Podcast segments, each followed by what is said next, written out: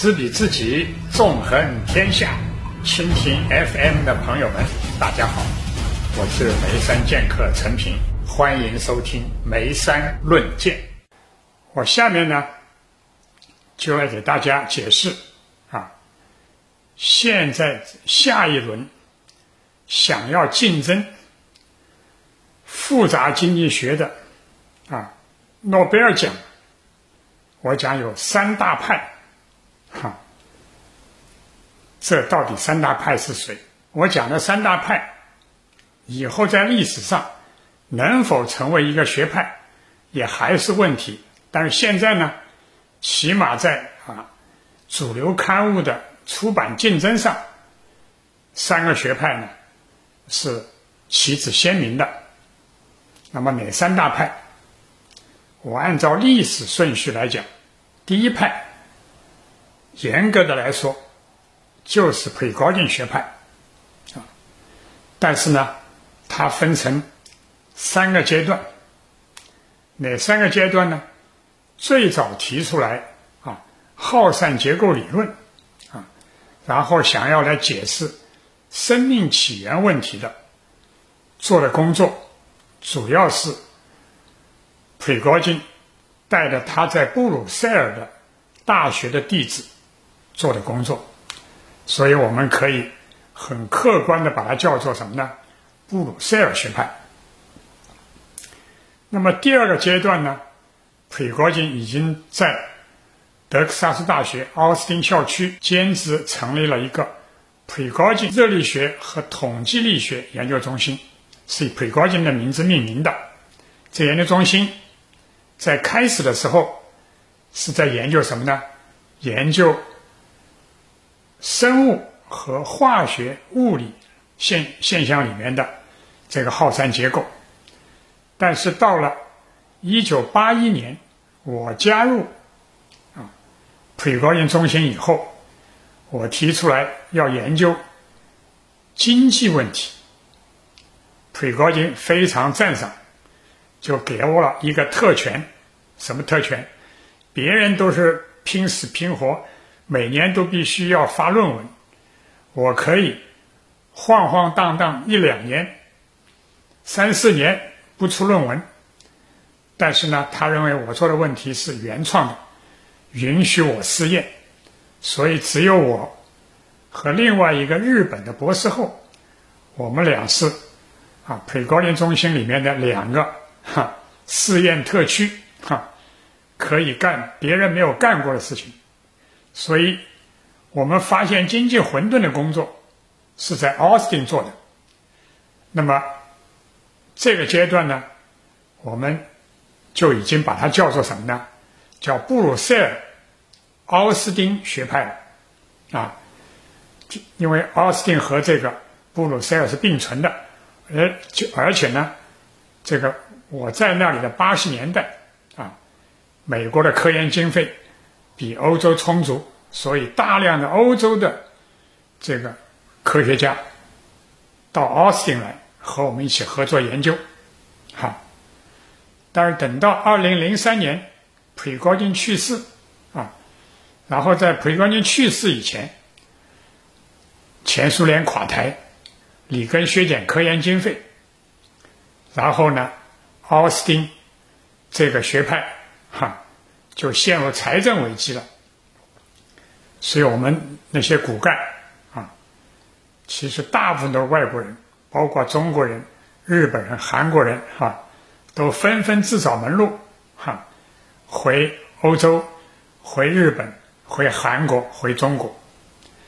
所以我后期做的啊，这个挑战西方均衡理论啊，从挑战。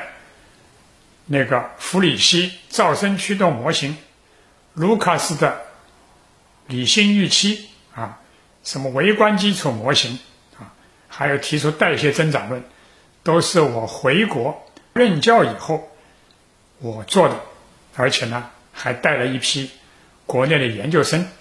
我现在啊暂时定名为中国学派。那第二个冒出来的谁呢？就现在国内热捧的。圣塔菲研究所，他们是在八十年代建立的。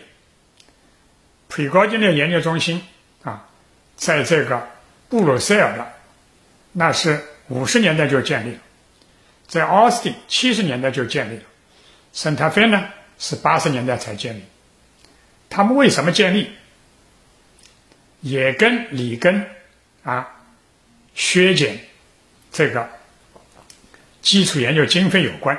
当时做原子弹研究的洛斯阿拉莫斯研究所，就相当于我们国内的青海的啊核试验基地，然后研究经费大砍，物理学家就发愁，要找饭吃啊，哪找饭吃？当时洛斯阿拉莫斯研究所的所长叫科恩，非常有远见。就觉得啊，现在这个苏联垮了啊，这个做原子弹没前途了，但是呢，金融起来了，所以呢，去做经济和金融应该有饭吃。但他又不懂经济和金融，要找一个伙伴，谁呢？这伙伴恰恰是美国的 Citibank 花旗银行的老总。为什么？因为花旗银行的老总。是工程师出身，在八十年代的时候啊，他听了这个经济学家的话，认为啊经济增长到头了，将来要出能源危机啊，所以投资这个拉丁美洲的这个能源工业应该是有大钱好赚。然后呢，花旗银行就借了大量的贷款。给这个拉美国家啊，包括墨西哥啊、巴西啊、阿根廷啊什么，结果一搞呢，全世界资本蜂拥而上，都去投资啊，开发新的这个油田，结果生产过剩呢，好，到八十年代油价大跌，德克萨斯本来是经济繁荣的，也就跌到谷底了，然后花旗银行本来是要赚大钱的。结果差点破产，所以呢，花旗银行的老总就痛骂啊！现在我们国内崇拜的首席经济学家说：“都上了你们当了，那我要以后预测往哪投资找谁呢？找物理学家合作。那找物理学家找谁合作呢？他也不懂哪个物理学家在研究金融、研究经济，就看谁有名了。哎，正好就碰上。”洛斯阿拉莫研究所的所长，两个人一拍即合，说好，我们来办一个新的研究所，建在哪儿呢？哈，建在离洛萨拉莫斯研究所开车只有不到一个小时的啊一个小城，就现在我们知道的圣塔费，是这个新墨西哥州的州会，哈，但人口非常稀少，哈，只有十万人都不到啊。而且没有任何像样的大学，所以他们就在那儿干嘛呢？就建了一个博士后流动站，啊，然后呢，在各个学校邀请啊名家来讲课，然后呢，像布朗运动一样的自由碰撞，哈，以为这么自由碰撞就会产生啊新的思想，所以圣塔菲那帮人也号称是 self-organization 自组织，他们的自组织。和布鲁塞尔学派的自组织完全是两个不同的概念。布鲁塞尔的自组织，我以后会介绍，就是培高间的耗散结构啊，然后呢，生命才会存在有序的演化，而且是有历史、有时间箭头的。而圣塔菲那帮人呢，是相信自由碰撞，什么莫名其妙的现象都叫做涌现啊，都可以。啊，算成是自组织，结果呢就玩了一大堆啊计算机模型，但它名气很大。为什么名气很大呢？因为他们为了募款，圣达费不是一个政府百分之百支持的一个机构，而是民间筹一笔钱，然后政府筹一笔钱，所以民间筹款呢，他们找的是啊科学明星，三个诺贝尔。奖获得者，找来的经济学诺贝尔获得者就是哈罗斯坦福大学的，他是均衡理论的鼻祖啊，找他来研究非均衡不是荒唐吗？第二个就是我们国内啊基本粒子理论很有名的，提出夸克模型的盖尔曼，在加州理工学院，他提出来标准模型得诺贝尔奖，啊电荷三分之一、三分之二很稀奇啊，但他是还原论的鼻祖啊，还原论怎么能够研究复杂科学的整体论呢？你不找错人了吗？第三个，找了普林斯顿大学的这个做凝聚态物理的物理学家。哎，凝聚态物理呢，好像跟复杂比较靠近，但是跟生物学没有关系。跟什么有关系啊？它的一个模型叫自旋玻璃 （spin glass）。这个模型跟原来我们前面介绍的哈根的协同学是一样的，也可以写下这个热力学函数啊。所以，要真正解释没有热力学函数的这个复杂现象，尤其是生命和这个经济现象，spin glass 到目前为止，光在空谈，没有出任何成果。所以，你让这三个诺贝尔奖挂帅来领导下面的研究，想要用均衡的经济学和。均衡的这个物理学，还加上还原论来对话，来玩计算机模型，能够真正解决生命科学和经济学的问题吗？我告诉大家，不客气的讲，一个都没有解决。我以后会分头的破析圣塔菲研究所，他们到底干了什么事情。第三派是现在国内很热门的，叫经济物理学派，啊，带头人呢是美国波士顿大学的一个研究湍流理论的物理学家，啊，叫 Eugene Stanley。他在两千年和另外一个人合作写了本经济物理学，造了一个名词“经济物理”，经济学界就变得非常时髦啊。美国和欧洲的物理学专门有杂志。啊，主流杂志啊，来提供论坛，物理学家可以发论文哈，然后报这个研究项目。现在国内非常热门的大数据，什么网络，很多文章都出在这上头。国内很多人成果很多，但是他们最时髦的问题是什么呢？就是抛落灭率，灭率啊是高度不稳定的。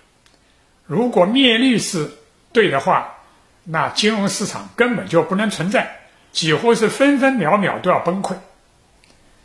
所以，这是我们国内一大批物理学家跟随经济物理去做经济学研究，其实呢是把物理学的工具套到经济学的数据上，并没有理解经济学的问题是什么。所以，他们里面可能会挖出金矿，但也做了很多。无用功，哈，他们以后能不能成为一个流派，我们还有待历史的检验。好，知彼知己，纵横天下。我给大家介绍了现在竞争复杂经济学的三大流派，我把它叫做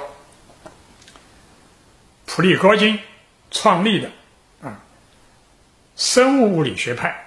那么经过了布鲁塞尔、奥斯汀。和中国学派的三个阶段，第二个流派就是散塔菲研究所的这个代表，是一个大杂烩啊，包括经济学的均衡理论、物理学的还原论，还有呢自旋玻璃啊这样一一些这个有趣的模型，但是呢，到目前为止，我没有看到解决了经济学。什么基本问题？第三个，我们国内很有市场。我希望国内下一代的物理学教授和他们的研究生，听了我的讲座以后，能够重新研究他们自己的成果，然后看看能不能够站在巨人的肩上，超越现在美国、欧洲主导的经济物理学派的时髦的。理论，知彼知己，纵横天下。